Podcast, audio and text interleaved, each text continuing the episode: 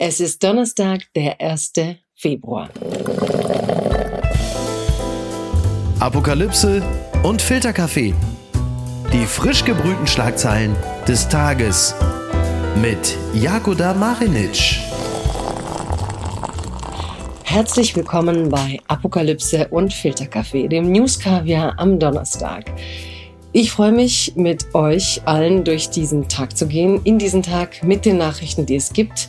Es sind wie immer ein paar, die ein News-Kaviar machen, aber ein paar, die es auch nicht so leicht machen. Aber ich habe dafür einen Gast, dessen Wortkunst bekannt ist, dessen messerscharfer Verstand ebenso bekannt ist. Er ist Autor, er war Moderator, er ist vieles, aber vor allem ist er bekannt für seine kritische Genauigkeit, würde ich das jetzt mal so nennen.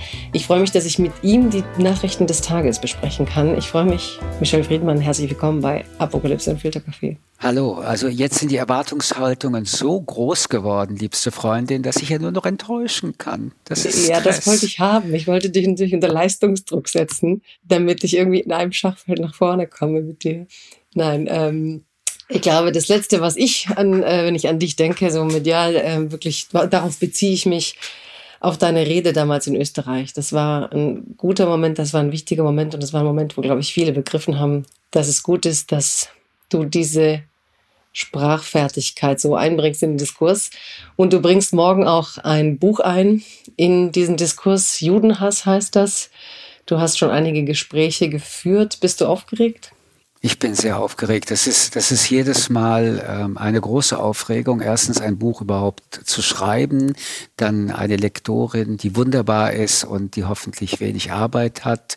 Und dann erscheint das Buch plötzlich und du weißt ganz genau, du hast jetzt überhaupt keine Kontrolle mehr. Es sind nur noch die Leser und Leserinnen, die die kaufen. Und bitte kauf dieses Buch, damit ich äh, glücklich bin, ein bisschen glücklich bin. Aber ich habe dieses Buch, das will ich dann doch ernsthaft sagen, bewusst Judenhass genannt, weil ich glaube, das große Problem unserer Gesellschaft ist der Hass. Und ob es jetzt jüdische Menschen sind, schwarze Menschen sind, muslimische Menschen. Der Hass ist äh, hungrig und wird nie satt, aber er zerstört die Demokratie. Und äh, deswegen war es mir wichtig, anhand dieses äh, Ereignisses 7. Oktober 2023 noch einmal hervorzuheben, dass wir viel zu viel Hass in unserer Gesellschaft haben. Das ist auch dein Buch nach dem 7. Oktober und wir haben natürlich auch einige Themen heute zusammen, mit denen wir genau über dieses Thema hoffentlich interessante Sachen gemeinsam überlegen können. Und jetzt wollte ich dir aber doch mal fragen, denn es wird schon wieder gestreikt werden. Deutsche Flughäfen streiken. Diesmal bist du irgendwie zu unserem Gespräch jetzt so gekommen, dass dich Streik behelligt hat oder ähm Nein, ich habe also ich habe jetzt zwei Tage, die ich in Frankfurt bin und ich habe Glück, aber ganz ehrlich gesagt, so sehr ich Verständnis habe für äh, die ähm, Bedürfnisse nach höheren Löhnen, aber wir blockieren mittlerweile unseren nicht nur Alltag von Millionen Menschen, sondern es geht um auch die gesamtwirtschaftliche Leistung. Ob das noch in Proportion steht mit dem, was äh, erstreikt werden soll, weiß ich nicht. Ich weiß nur eins, bei der GDL wird zu früh gestreikt, zu lang gestreikt und Weselski bei allem Respekt ähm, denkt wahrscheinlich zu sehr an Weselski und ähm, wir sollten mal vielleicht das tun, was man so in so einer Situation tut. Intensiver verhandeln, bevor man streikt. Ja und nein. Also ich finde das, äh, ohne es groß zu vertiefen, ich muss sagen, ich habe eine gewisse Freude an der neuen deutschen Streitkultur und Streit, Streikkultur. Und ähm, wenn es um die Wirtschaft geht, ich glaube, die Rezession kam ja eher über äh, so einen hohen Krankenstand wie noch nie. Das hat eingeschlagen. Und dass die Leute derzeit auf die Straßen gehen von verschiedenen Sektoren, finde ich bei allem, was es alle nervt, tatsächlich ganz gut. Und Weselski mit aller Eitelkeitskritik finde ich auch inspirierend, muss ich sagen. Die unbequeme Meinung. Gedenkstunde Bundestag erinnert an Opfer des Holocaust. Das berichtet der Deutschlandfunk. Der Bundestag hat mit einer Gedenkstunde an die Opfer des Nationalsozialismus erinnert. Am 27. Januar jährte sich die Befreiung der Gefangenen im Konzentrationslager Auschwitz zum 79. Mal. In diesem Jahr sprachen die Holocaust-Überlebenden Eva Stepesi und der Sportjournalist Marcel Reif, dessen Vater die Shoah ebenfalls überlebte, im Bundestag. Und da fand ich sehr spannend, dass du, apropos unbequeme Meinung, im Spiegel ein Gespräch geführt hast, in dem du gesagt hast, Eigentlich übst du heute an diesem Tag harsche Kritik, obwohl du dich einst für diesen Gedenktag eingesetzt hast. Was ist passiert? Naja, ich bin immer noch dafür, dass dieser Gedenktag stattfindet. Es ist ein Teil, ein Puzzleteil, aber wir sehen doch alle, dass diese ritualisierten Gedenktage nicht die Wirkung haben, um die es wirklich geht. Also als meine Eltern und ich äh, in den 60er Jahren nach Deutschland gekommen sind, haben die damals hier lebenden Deutschen ja der ganzen Welt und auch äh, uns verkündet, nie wieder, hallo, wie oft war seitdem wieder, während den Anfängen. Sie haben den Anfängen nicht gewährt. Wir sind mittendrin. Sie haben den Juden und Jüdinnen Sicherheit äh, versprochen, versprochen gebrochen. Und auch die jetzt 60-Jährigen, also die Olaf Scholze und Merze und wie sie alle heißen, haben gesagt, wir haben gelernt und äh, wir schützen jüdisches Leben und nie wieder, das war ja das nie wieder, sollen Juden in Deutschland Angst haben, nur weil sie Juden sind. Aber wir haben Angst und äh, wir haben berechtigte Angst. Es gibt Rechtsextremismus, mittlerweile mit einer Partei des Hasses. Und äh, Hass ist hungrig und wird niemals satt. Und diese Partei des Hasses kriegt teilweise nach Umfragen über 30 Prozent in einigen Bundesländern, ist wiedergewählt im Bundestag. Dann gibt es Linksextremismus und es gibt einen wachsenden islamistischen äh, Antisemitismus. Und wir haben Angst. Und ich muss seit dem 7. Oktober mir dauernd überlegen, ob ich meinen Kindern und anderen Kindern sagen soll, äh, werdet unsichtbar, also tragt keinen Davidstern, lasst euch als Juden nicht äh, erkennen oder bleibt die, die ihr seid, versteckt eure Identität nicht.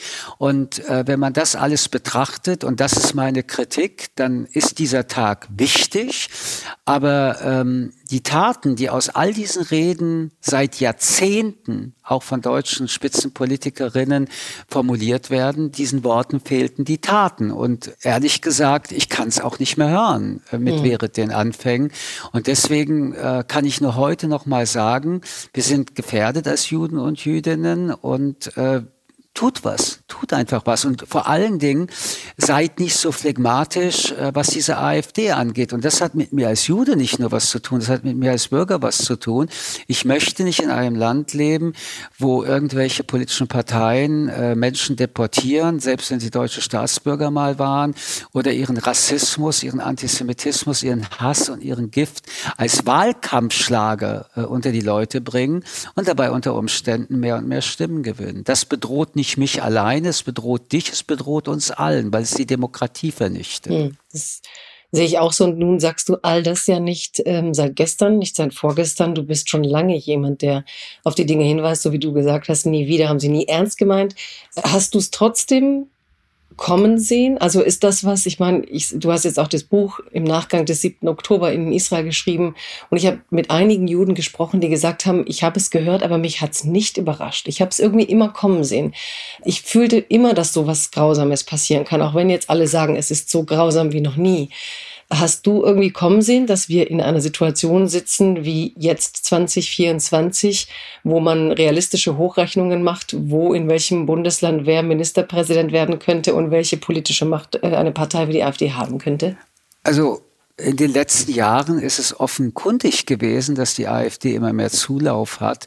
Und es ist deswegen nicht überraschend, weil wir alle wissen, es gibt einen strukturierten Judenhass, es gibt einen strukturierten Demokratiehass, es gibt einen strukturellen äh, Hass und Rassismus auf vielerlei ähm, äh, Gruppen, die marginalisiert sind. Das wissen wir alle seit Jahren und Jahrzehnten. Und übrigens, wir hatten schon die NPD, wir hatten die Republikaner. Ja, aber die blieb ja immer klein. Also die wurde ja nicht verboten, weil sie zu klein war. Also und wir haben aber jetzt eine Partei, die nicht verboten werden kann, so einfach, weil sie eben so groß ist.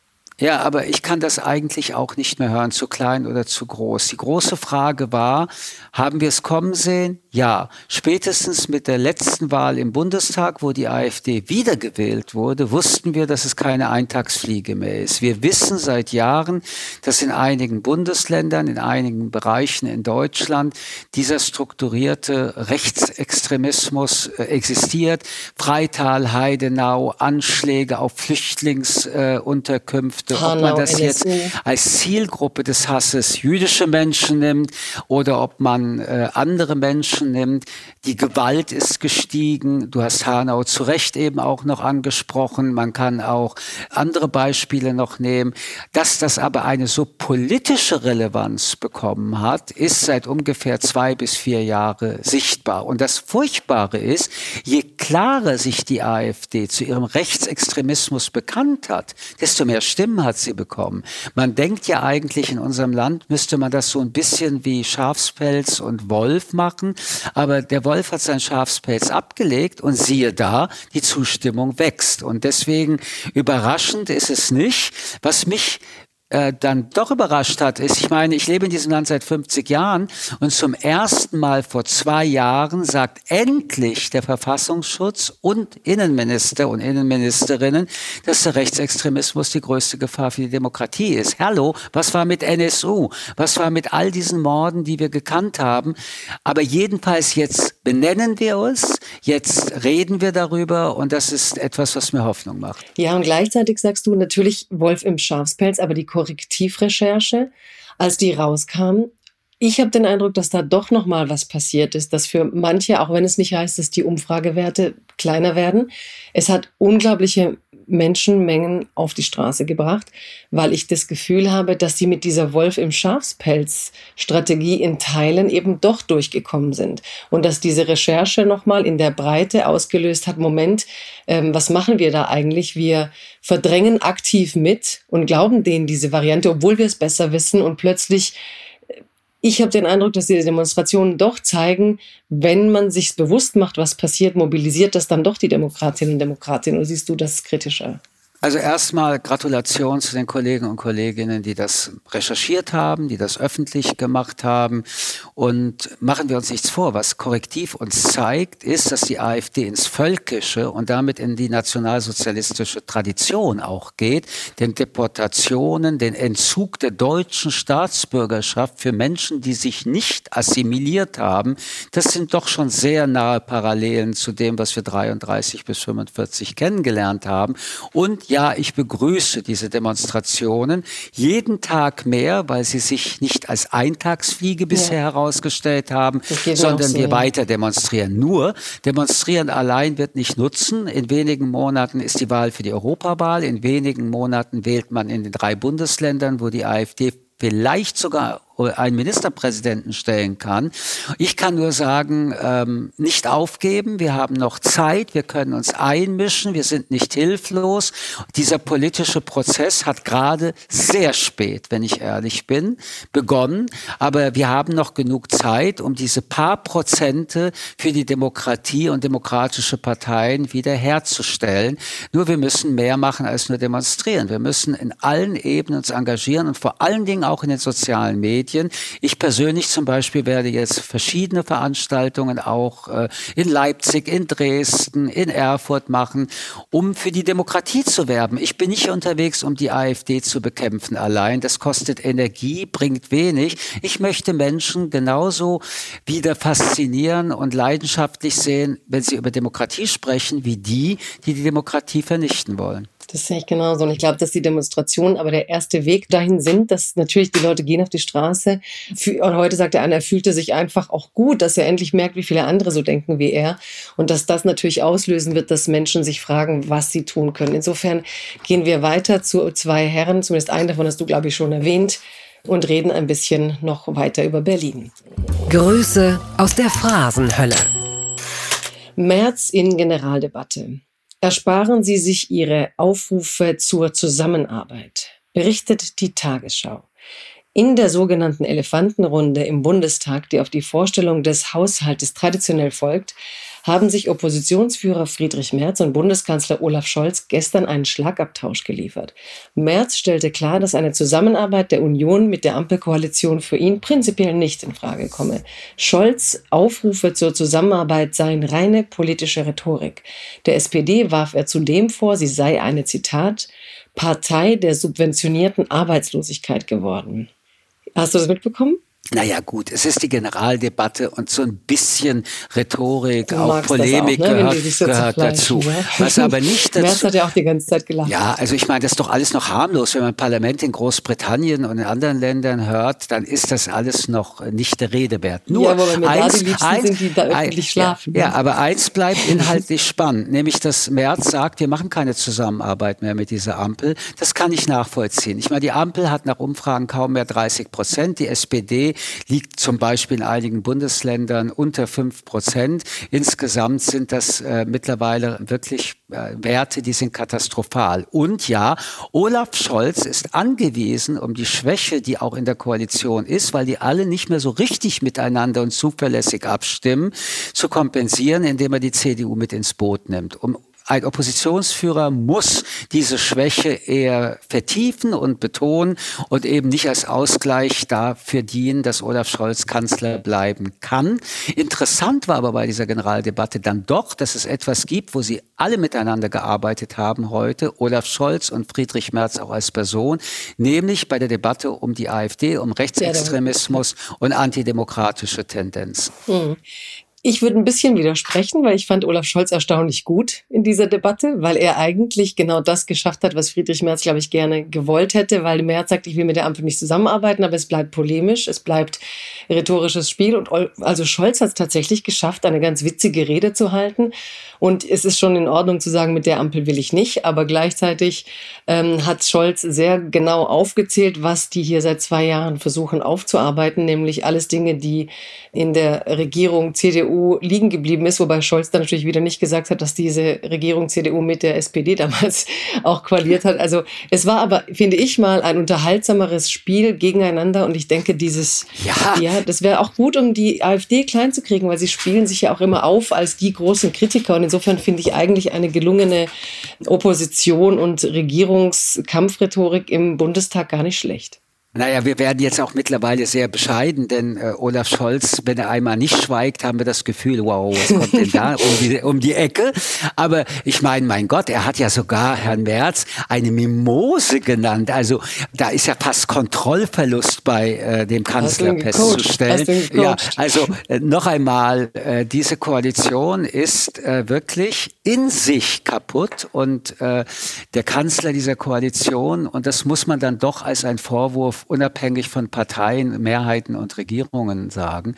Es ist eine Zeit, in der wir viel miteinander reden müssten. Und ich finde, dass eine Regierung eine Orientierung geben muss zu den wichtigen Fragen und der Kanzler oder die Kanzlerin oder wer auch immer uns regiert, äh, erkennbar sein muss. Also die Unerkennbarkeit von Scholz ist ein Problem der Debattenkultur. Man kann seiner Meinung sein, man kann ganz anderer Meinungen sein, aber dass ein Kanzler in diesen Zeiten so wenig mit anderen Menschen spricht, und damit meine ich jetzt nicht diese übliche Floskel, er müsste besser kommunizieren, sondern ich brauche Inhalte, Inhalte von dieser Regierung, zu den großen Fragen, die uns äh, wirklich bewegen. Und ich möchte, dass diese Regierung sich insgesamt mit uns allen reibt und streitet. Davon ist echt kaum was zu spüren. Und dadurch können andere dieses Feld besetzen. Und das ist politisch äh, äußerst gefährlich. Ansonsten, äh, wie gesagt, also äh, heute der große Tag der Rhetoriker. Wenn man die Debating Clubs sich anschaut oder äh, wie es in anderen Parlamenten zivilisiert, aber doch sehr streitig vorgeht, dann muss man sagen, das ist doch echt eher eine Schlaftablette heute gewesen als eine aufregende Debatte. Das Kleingedruckte. Gesetzlicher Mindestlohn zeigt positive Wirkung, berichtet die Tagesschau. Der Niedriglohnsektor in Deutschland ist laut einer Studie des Deutschen Instituts für Wirtschaftsforschung so klein wie zuletzt vor 25 Jahren, was vor allem auf den Mindestlohn zurückzuführen sei. Auch etwas, worauf Olaf Scholz und die SPD sehr stolz sind. 2022 war jeder sechste Beschäftigte, 15,2 Prozent, im Niedriglohnsektor tätig. 2007 waren das noch fast jeder vierte, 23,5 Prozent. Niedriglohn bezieht, wer unter ca. 13 Euro pro Stunde verdient. Also doch gelungenes Regieren, das hast du die Ampel gerade so stark kritisiert. Und wie steht Michelle Friedmann eigentlich zur Steuergerechtigkeit? Also wir hatten ja gerade über Streik und Löhne gesprochen, aber an dem Punkt bin ich ganz klar und eindeutig für diesen Mindestlohn. Ich meine, der ist auch noch schwer zum Leben wenn man das mal mit 38 oder 40 Stunden die Woche multipliziert. Aber ich erinnere mich auch an die Debatten übrigens des Koalitionspartners FDP. Der Mindestlohn wird den Standort Deutschland vernichten. Die Wirtschaft kann das nicht ertragen. Der Mittelstand geht kaputt. Tatsache ist, dass der Mittelstand und viele sehr viel Geld verdient haben, weil sie den Menschen, die gearbeitet haben, sehr wenig Geld bezahlt haben. Der Mindestlohn ist eine der Mindestsäulen für eine sozial irgendwie noch gerechte Gesellschaft. Und äh, so gesehen freue ich mich auch, dass wir jetzt auch wissenschaftlich bescheinigt bekommen, der Mindestlohn hat nicht nur nicht geschadet, sondern genutzt. Man muss ja auch wissen, wenn Leute mehr verdienen, konsumieren sie mehr. Das ist doch im Sinne des kapitalistischen Prinzips. Und äh, zusammengefasst nochmal ganz klar, Mindestlohn ist das Mindeste, was man den Leuten geben muss, die tatsächlich wirklich auch hart arbeiten. Hm. Ich bin sogar für höheren Mindestlohn, aber völlig unökonomisch argumentiert, sondern ich argumentiere mit den Lebenshaltungskosten, den Mietpreisen, den Steigerungen und so weiter. Also wie du sagst, wenn man die 39 Stunden mal 12 Euro nimmt, dann ist das Ja, aber das zum Beispiel die Mieten steigen, darin ist auch Herr Scholz schuld. Ich meine, wer hat denn tausend und abertausende also Wohnungen verkauft? nein, wer hat denn, wer, ja, aber nein, aber wer hat denn äh, den äh, tausend und abertausende Wohnungen, alle Parteien in den Städten und im Land verkauft? verkauft, um ihre Haushalte zu sanieren. Dann haben sie auf die Heuschrecken geschrien, die es gekauft haben. Wer versäumt denn seit 20 Jahren sozialen Wohnungsbau zu bauen? Und wenn es nicht die Privaten machen, dann muss es der Staat machen. Und dass das jetzt uns allen vor die Füße fällt und dann so zu tun, ich reibe meine Hände in Unschuld, das finde ich von allen politischen Parteien unredlich. Und deswegen, weil so wenig Wohnungen da sind, aber viele Menschen Wohnungen brauchen, steigen die Preise. Nur das hätte so nicht kommen müssen. Es ist so wie mit den Schulen, die man seit 20 Jahren strukturell einfach von den Gebäuden her versiffen lässt und von den, ja, man muss es ja sagen, ich meine, ich, Ganz ich gehe manchmal. Du bringst gerade alle Themen auf, die ich oh, glaube, Entschuldigung, die ich halte mich zurück, Entschuldigung, Nein, halt aber ich bin gerade so in Fahrt gekommen. Ja, geh doch in Fahrt, ich finde das super, aber ich wollte nur betonen, wenn du, du gehst so ein Thema nach dem anderen, äh, weil eigentlich wären das, glaube ich, die Themen, wenn die Ampel die so bearbeiten würde, dass es bei den Leuten ankommt, hätten wir hier andere Zustände im Land und hätten auch eine andere politische Stimmung. Denn es ist so, wie du, wie du sagst, aber ich glaube, dass schon beide zuständig sind, also alle Parteien, die Ampel sowohl als auch die CDU und CSU für die ja, letzten Jahrzehnte. Ja, Ganz Weil die klar, Schulen und alle die Wohnungen, Parteien. wenn die Politik sich da ein bisschen Land zurückerobern könnte, hätten mehr Menschen auch ein bisschen mehr Vertrauen in diese Politik. Ich bin ganz bei dir und es ist wahrscheinlich langweilig, aber ich bin deiner Meinung. Nein. Nicht zu sagen. Doch, es tut mir leid. Ich bin deiner Meinung. nein, wir, nein, nein. Wir können auch mal einer Meinung sein. Ich finde auch, das ist etwas, äh, was man in unseren Diskursen ab und zu gerne genießen könnte. Aber es bleibt dabei, und da hast du auch recht, alle Parteien sind schuld, übrigens Städte, Länder, Bund, alle waren beteiligt, alle haben gewusst seit ungefähr 10 bis 20 Jahren, es werden immer weniger Wohnungen und der Bedarf wird immer größer. Endgültig zu weit gegangen.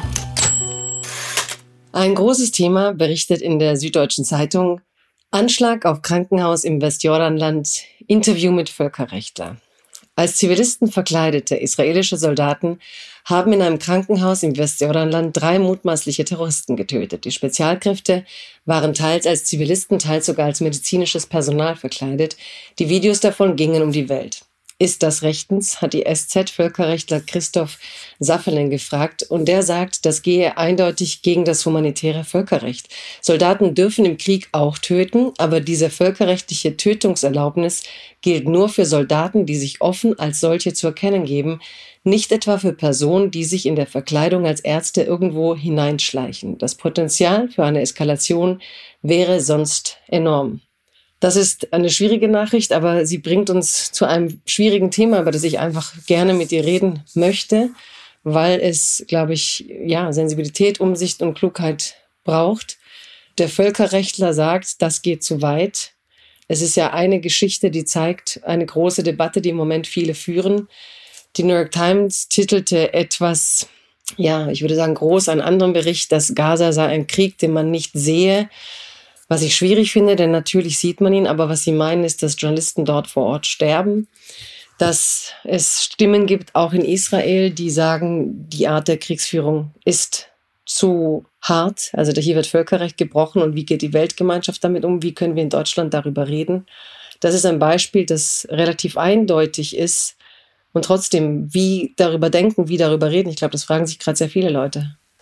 Es ist ähm, eine außerordentlich komplizierte Gemengelage, wenn der Terrorismus sich äh, auch in Jordanien zum Beispiel versteckt oder verstecken lässt. Es ist auch ganz problematisch, dass ein Land wie Katar die offizielle äh, Niederlassung einer terroristischen Organisation wie der Hamas äh, darstellt. Und äh, ich würde gerne zwei Schritte zurückgehen und daran erinnern, äh, dass Israel angegriffen wurde. Ich will daran erinnern, dass Israel 2005 Gaza verlassen hat und eben das keine Geschichte der Okkupation war, sondern die Hamas dann nach Gaza gekommen ist und ich will daran erinnern, dass äh, die Hamas äh, hunderte Millionen ausgegeben hat, um eine Stadt unter der Stadt zu bauen, wo sie ihre militärischen Strategien und Strukturen geschaffen hat. Wenn sie das Geld benommen hätten, um die Stadt Gaza, nämlich nicht unter der Stadt, sondern als Stadt zu sanieren und das Geld für Wohnungsbau und Schulen eingenommen und eingerichtet hätte, dann würden die Menschen unabhängig jetzt dieses Konfliktes deutlich weniger äh, leiden. Israel ist in einem Verteidigungskonflikt Verteidigungskrieg. Und auch das hat übrigens der Internationale Gerichtshof nicht äh, in Frage gestellt. Die Frage, die diskutiert wird, ist das Wie. Und äh, hier muss man daran erinnern, dass es so eine Stadt wie Frankfurt oder eine Stadt wie München oder Paris, sie ist aber gleichzeitig auch in allen Teilen der Stadt eine Militärbasis der Hamas. Äh, ich glaube, dass äh, man in dem Wie und der Verhältnismäßigkeit zu Recht die israelische Armee daran erinnert, dass es eine Grenze gibt und dass diese Grenze nicht überschritten werden darf. Und vielleicht ist sie hier und da auch überschritten worden. Und das zu rügen und zu bemerken, ist absolut notwendig und richtig, ändert aber nichts an der Frage des Ob. Und äh, man muss darauf hinweisen, dass immer noch über 100 Geiseln gefangen sind, israelische Staatsbürger und damit auch ein der Kriegs Gründe noch nicht aufgehoben ist und es die Hamas ist, die sich weigert, über die äh, Geiseln zu verhandeln. Und gleichzeitig muss man sich nochmal daran erinnern, dass wir hier mit einer Terrororganisation zu tun haben, die vom Iran bezahlt wird und die die Vernichtung des Staates Israel als ihr Ziel hat. Und ein Staat, der vernichtet werden soll, und Israel ist als ein solcher Staat, kann sich nicht leisten, einen Krieg zu verlieren, weil das bedeutet die Vernichtung der eigenen Staatlichkeit und seiner Mitbewohner. Man muss sich auch daran erinnern, wie viele Teilnehmer es noch bei diesem ganzen Konflikt gibt. Iran habe ich gerade genannt. Dann sind die Amerikaner da, da sind die Russen da, da sind die Saudis auch noch da. Es ist eine hochkomplexe Gemengenlage und deswegen möchte ich auch keine einfache äh, Antwort drauf geben, sondern immer nur auf die Komplexität auch noch hinweisen. Ich persönlich, damit da keine Missverständnisse sind, halte diese Regierung äh, Netanyahu für eine Katastrophe. Sie ist eine rechtsextremistische Regierung. Ich bin auch für eine Zwei-Staaten-Lösung. Nur was mir in Deutschland auffällt, ist dann doch, dass bei allem, was wir immer kritisch diskutieren, wir nicht zur gleichen Zeit mindestens genauso kritisch äh, diskutieren, was ich jetzt gerade nur angedeutet habe. Ähm, und es wird wichtig sein für die eigene Glaubwürdigkeit, beide Seiten und äh, Missverständnisse zu, zu sehen. Ob tatsächlich eine Terrorbasis wie in Jordanien anders hätte gelöst werden können als durch so eine Operation, kann ich nicht beurteilen. Ich kann aber eins beurteilen, dass viele arabische Länder heucheln und ein Doppelspiel machen. Einerseits erzählen sie uns, sie sind gegen Terror und andererseits äh, lassen sie operativ den Terror in ihren Ländern nicht nur blühen, sondern bezahlen ihm auch. Für mich gehört neben China und Russland, die uns ja die Kriegserklärung als liberale Demokratien per Fernsehen ja erklärt haben und gesagt haben, das 21. Jahrhundert ist das Jahrhundert der Autokratien, der Iran und sein radikaler Islamismus dazu. Und was ist radikaler Islamismus? Schauen wir uns die Frauen im Iran an, wie sie verfolgt werden, wie sie äh, gefoltert werden. Äh, und dann weiß man, so ein Leben möchte ich in dieser Welt nicht etablieren lassen. Israel muss aufpassen, dass es äh, Völkerrecht nicht bricht. Aber wenn ich mir überlege, wie viele andere Länder Völkerrecht dauernd brechen, übrigens auch Russland, übrigens auch China, übrigens viele andere Länder, dann frage ich mich auch immer, warum ist es nur Israel, das wir besprechen? das heißt nicht, dass wir nicht Israel besprechen sollen, aber es wäre glaubwürdiger, wenn wir uns für Völkerrecht einsetzen, dass wir die vielen anderen völkerrechtswidrigen Länder auch mal ins Visier nehmen. Mhm. Ich glaube, diesen letzten Satz für mich, ich brauche das nicht, weil ich glaube, wir haben Russland schon auch stark kritisiert. Ich glaube, es ist eben so, wie du sagst, wenn man so ein konkretes Beispiel hat, darum fand ich das ja gut mit dem Krankenhaus. Es ist ein konkretes Beispiel von Völkerrechtsbruch und wo, wo man sich fragt, ja, im Krieg verschwimmen genau die Grenzen, die man sich eigentlich in Friedenszeiten als, als Grenze gesetzt hat. Und natürlich ist da eine Frage berechtigt, stellen wir die gleichen Ansprüche an alle. Genauso fand ich, wenn die New York Times titelt, so Gaza ist ein Krieg, den wir nicht sehen da gibt es weltweit sehr viele Kriege, die wir nicht sehen und viel weniger sehen als Gaza und viel weniger Empathie haben.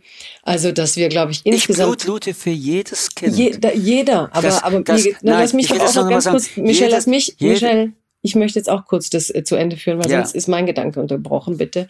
Ähm, ich, mir, mir ist es nur wichtig, dieser Vergleich mit Russland und den anderen völkerrechtsbrechenden Kriegen, dass wir die zu Recht anprangern und dass es auch richtig ist, daran festzuhalten, aber dass es wichtig ist, dass man umgekehrt nicht aus dem Blick verliert, dass Israel aus einer Verteidigungslinie heraus Krieg führt. Ich glaube, dass man diesen Vergleich nicht machen muss und dass man umgekehrt, äh, finde ich, die Ukrainer haben jetzt vor dem Internationalen Gerichtshof versucht, ähm, Russland als Terrorstaat verurteilt zu sehen und sind auch mit ihrem Antrag abgelehnt worden. Also es kämpfen sozusagen gerade in diesen Kriegen alle und ich glaube, dass ich es wichtig finde, dass wir da alle runterfahren und in diesen Zonen, in denen wir den Krieg nicht führen, ja, mit einer Empathie, soweit es geht, für alle und trotzdem nicht vergessen, du hast gerade von, von der Hamas erzählt und ich habe von über sehr viel über die Houthi jetzt auch gehört, dass wir mit einer Jugend zu tun haben, die tatsächlich mit einer Kriegsverherrlichung,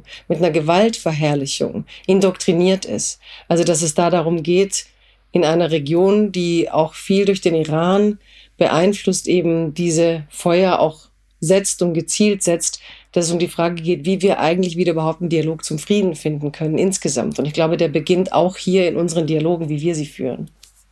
Das ist sie jetzt. Die Wende. Hans-Georg Maaßen, Verfassungsschutz beobachtet Ex-Chef, berichtet die Süddeutsche Zeitung.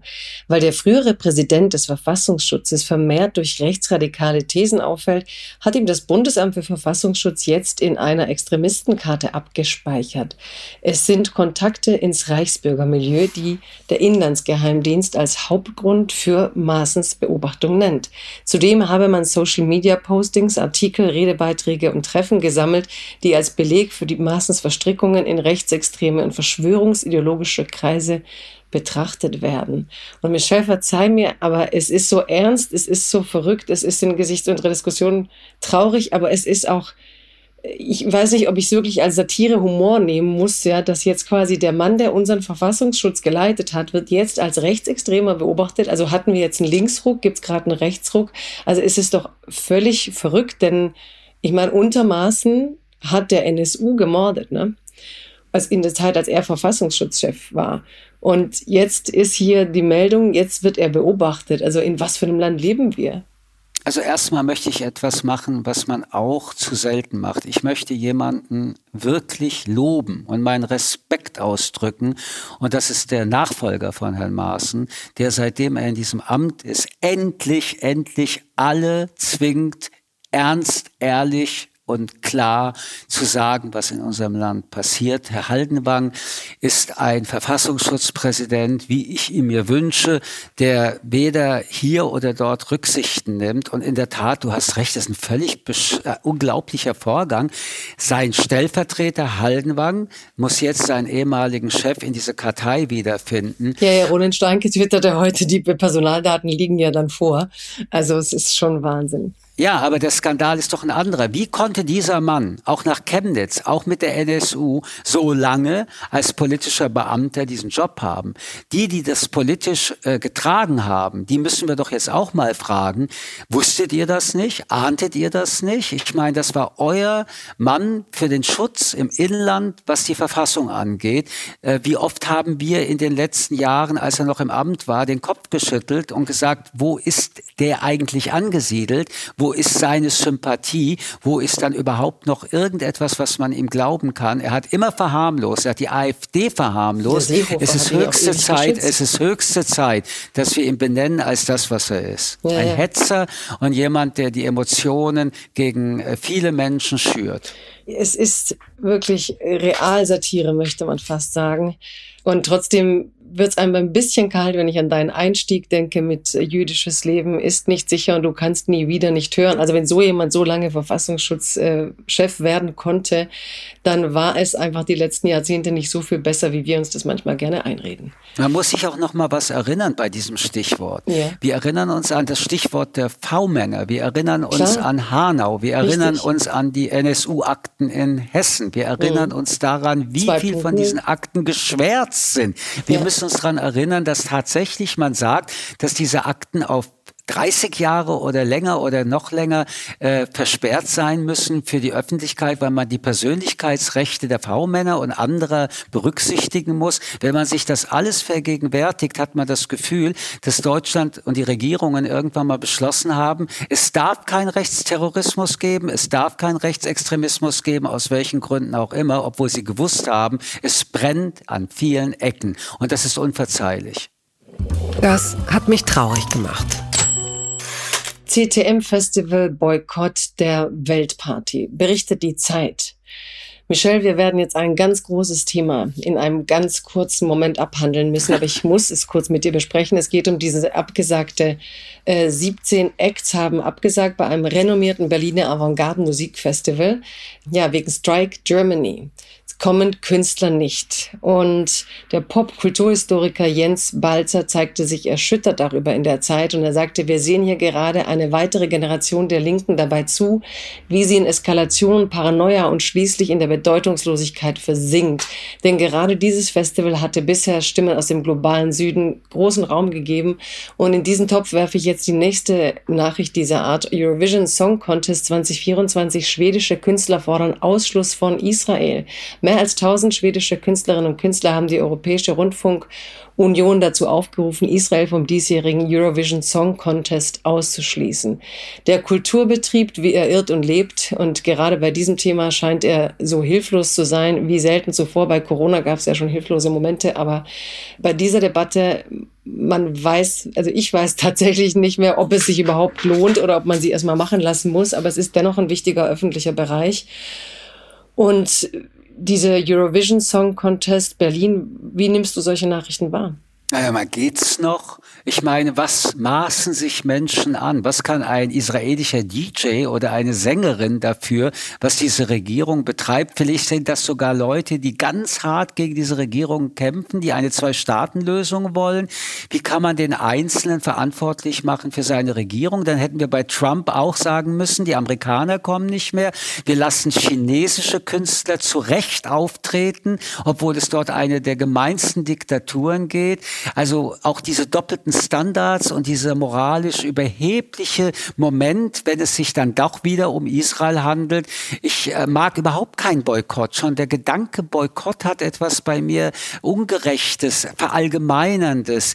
Äh, Aber und gilt das so für dich dann auch für Palästinenser? Also ich meine, das sind ja wirklich diejenigen, die am meisten abgesagt werden im Moment, die eben pro-palästinensische Position haben. Aber auch dagegen bin ich, ich bin dagegen, dass in der Kunst boykottiert wird, a priori vom Einzelnen, der dann verantwortlich gemacht wird, was in seiner Regierung oder insgesamt passiert. Also es geht, wir haben das doch mit Russland schon diskutiert. Es gibt Künstler und Künstlerinnen, die sich ganz offensiv auf Putins Seite geschlagen haben und damit seine Kriegsrhetorik offen mit übernommen haben und diesen Angriffs, der rechtswidrig war, mit koschern wollten. Dann ist es eine konkrete Situation man kann sagen, dieser Künstler, diese Künstlerin, die sich für diesen rechtswidrigen Krieg entscheiden, die wollen wir nicht haben. Aber du kannst doch mir nicht erklären, warum ein einzelner Künstler verantwortlich gemacht wird für das, was seine Regierung macht. Und deswegen komme ich nochmal drauf zurück. Ich mag diese Grundsatzboykottierungswelle jetzt nicht. Und da geht es mir gar nicht um Israel Fall. Ich finde, wir sollten immer den Einzelnen sehen und nicht das Kollektiv auf den Einzelnen übertragen. Das kann man so stehen lassen. Die Zukunft ist weiblich.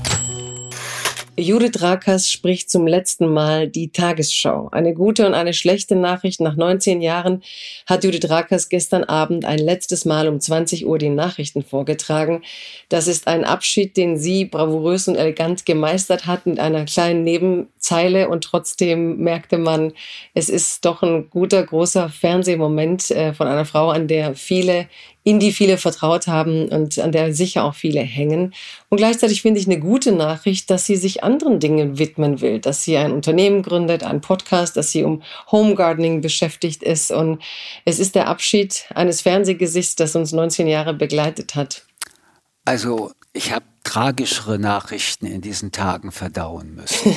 Michelle. Sie hat, nein, äh, ich, nein, ich muss es einfach Tragen. sagen. Ich meine, nein, nein, ich, na, ja, aber was mich ja glücklich macht, äh, das muss man ja auch sagen, es ist ein selbstbestimmter Abschied. Sie wird nicht rausgeschmissen nach dem Motto, mein Gott, so viele Jahrzehnte bist du jetzt da. Es gibt übrigens noch ein Argument, das sie genannt hat, und das hat mich tief getroffen und beeindruckt. Sie hat gesagt, sie will sich um ihren alten Vater mehr Zeit kümmern und nehmen.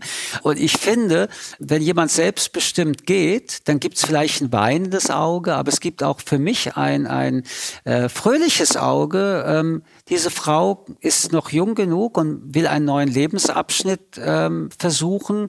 What's wrong with this? Im Gegenteil, vielleicht muss man das als ein sehr vorbildhaftes äh, Verhalten sehen, äh, dass man in seinem Leben, und das wird für die junge Generation die Regel werden, nicht mit einem Beruf anfängt und damit in Rente geht. Und dass man sich neu erfinden will, finde ich übrigens auch ganz großartig. Also das Einzige, was ich dazu sagen kann, ich wünsche Judith Rakers einfach das Glück, dass sie sich jetzt in diesem neuen Lebensabschnitt sucht und wenn sie es findet, Gratulation, großartig. Ich finde das eher vorbildhaft. Und äh, noch einmal, äh, es ist traurig, aber wir wollen jetzt nicht übertreiben. Nein, wir, alle, wir, wir haben das, wir haben ja die, die Rubrik auch die Zukunft ist weiblich genannt, weil wir das auch cool finden. Und weil ich eigentlich tatsächlich auch äh, traurig finde, dass so rüberkam, sie will dann nur Home Gardening machen, weil sie hat tatsächlich, wird sie weiterhin drei nach neun moderieren mit Giovanni Di Lorenzo, aber sie plant auch ihre eigenen Projekte mit Inhalten, auf die sie Lust hat. Und mir geht es eigentlich so wie dir, dass es mir Mut macht, dass man nicht so festklebt an so einer Identität, die man sich halt da vor 20 Jahren mal gesucht hat und dann muss man äh, ja bis zur Föhnwelle mit, mit gelegten Haaren noch die letzte Sendung sprechen und dann war es ein beruflicher Erfolg. Ähm, sie hat Mut gemacht und äh, wir wünschen ihr, glaube ich, beide viel Glück und jetzt sind wir ans Ende gekommen und müssen unsere Zuhörerinnen endlich entlassen und uns entlassen. Michelle, ich danke dir sehr, dass du da warst, mit mir durch diese ja, Weltnachrichten gegangen bist auf eine Art, mit der ich, ja, ich bin immer ganz froh, wenn ich das mit dir besprechen kann, solche Fragen. Ich danke dir und ähm, ich muss es auch jetzt mal ganz öffentlich sagen. Du gehörst zu diesen Menschen, wo ich wirklich glücklich bin, dass du in diesem Land mit mir lebst. Ähm, das gibt mir Kraft. Hm. Danke dir. Und nicht rausschneiden, nicht rausschneiden. ich bestehe darauf, dass das hey, alle Moment, hören, das was ich gerade gesagt habe. Du bist wunderbar. Sei umarmt, alles Liebe. Danke dir auch. Bis bald, ciao. Bis bald, ciao. Apokalypse und Filterkaffee ist eine Studio Womans Produktion mit freundlicher Unterstützung der Florida Entertainment. Redaktion Yannick Schäfer. Executive Producer Tobias Baukhage. Produktion Kate Kubel. Ton und Schnitt Nikki Franking. Neue Episoden gibt es täglich. Überall, wo es Podcasts gibt.